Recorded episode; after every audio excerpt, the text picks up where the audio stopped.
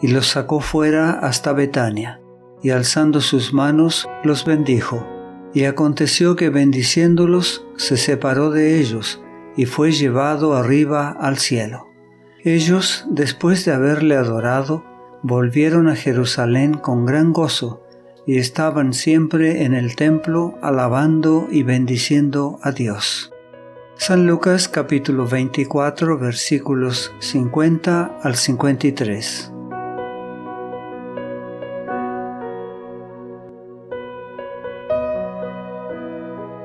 Después de su resurrección, Jesús permaneció por un tiempo en la tierra. Ahora estaba listo para partir. Se había mostrado como un Salvador vivo. Los discípulos ya no tenían que asociarlo con el sepulcro, sino pensar en él como glorificado ante el universo.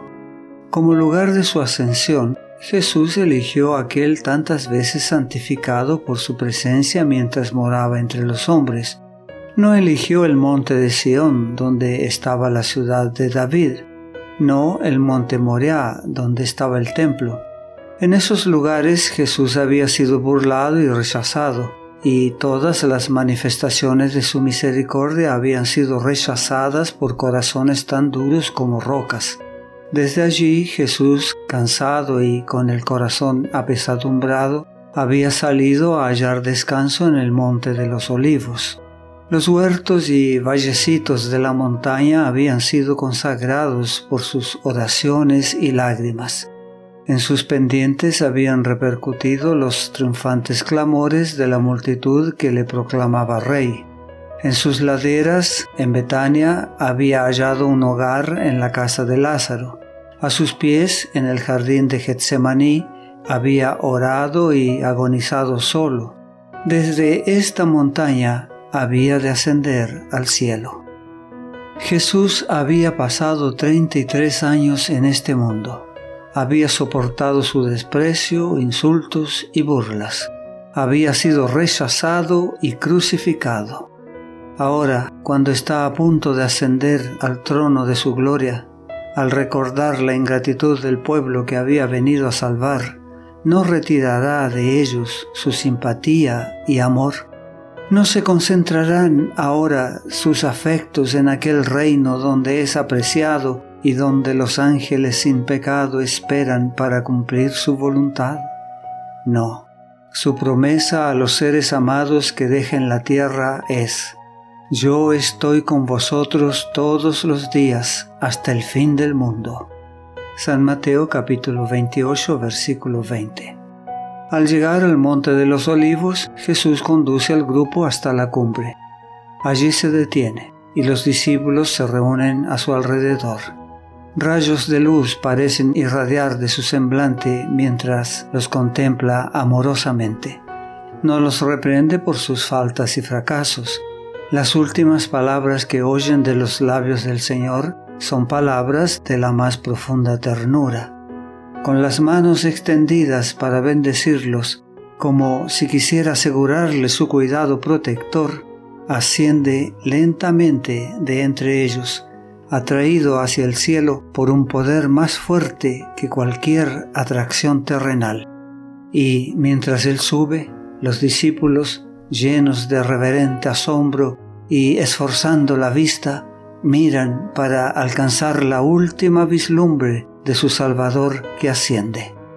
Una nube de gloria le oculta de su vista, y llegan hasta ellos las palabras. He aquí, yo estoy con vosotros todos los días hasta el fin del mundo, mientras la nube formada por un carro de ángeles le recibe. Al mismo tiempo escuchan la más dulce y alegre melodía del coro de ángeles. Mientras los discípulos continúan mirando hacia arriba, se dirigen a ellos unas voces que parecen como la música más melodiosa. Se dan vuelta y ven a dos ángeles en forma de hombres que les hablan diciendo, Varones Galileos, ¿por qué estáis mirando al cielo? Este mismo Jesús, que ha sido tomado de entre vosotros al cielo, vendrá así tal como le habéis visto ir al cielo. Hechos capítulo 1 versículo 11. Todo el cielo había esperado ansiosamente el final de la estadía de Jesús en un mundo contaminado y afligido por la maldición del pecado. Ahora había llegado el momento en que el universo daría la bienvenida a su Rey. Ciertamente los dos ángeles también querían unirse a la hueste que daba la bienvenida a Jesús, pero, impulsados por la simpatía y el amor por aquellos a quienes había dejado, se quedaron para consolarlos. No son todos espíritus ministradores enviados para servicio a favor de los que serán herederos de la salvación. Hebreos capítulo 1 versículo 14. Jesús ascendió al cielo en forma humana. Los discípulos lo vieron mientras la nube lo recibía. Ese mismo Jesús que había caminado, hablado y orado con ellos, que había partido el pan con ellos, que había estado en sus barcos con ellos en el lago, que ese mismo día había subido con ellos hasta la cumbre del monte de los olivos. El mismo Jesús había ascendido para participar del trono del Padre. Y los ángeles les aseguraron que este mismo Jesús, a quien habían visto ascender al cielo, volvería de la misma manera. Cuán consoladora es esta bendita esperanza.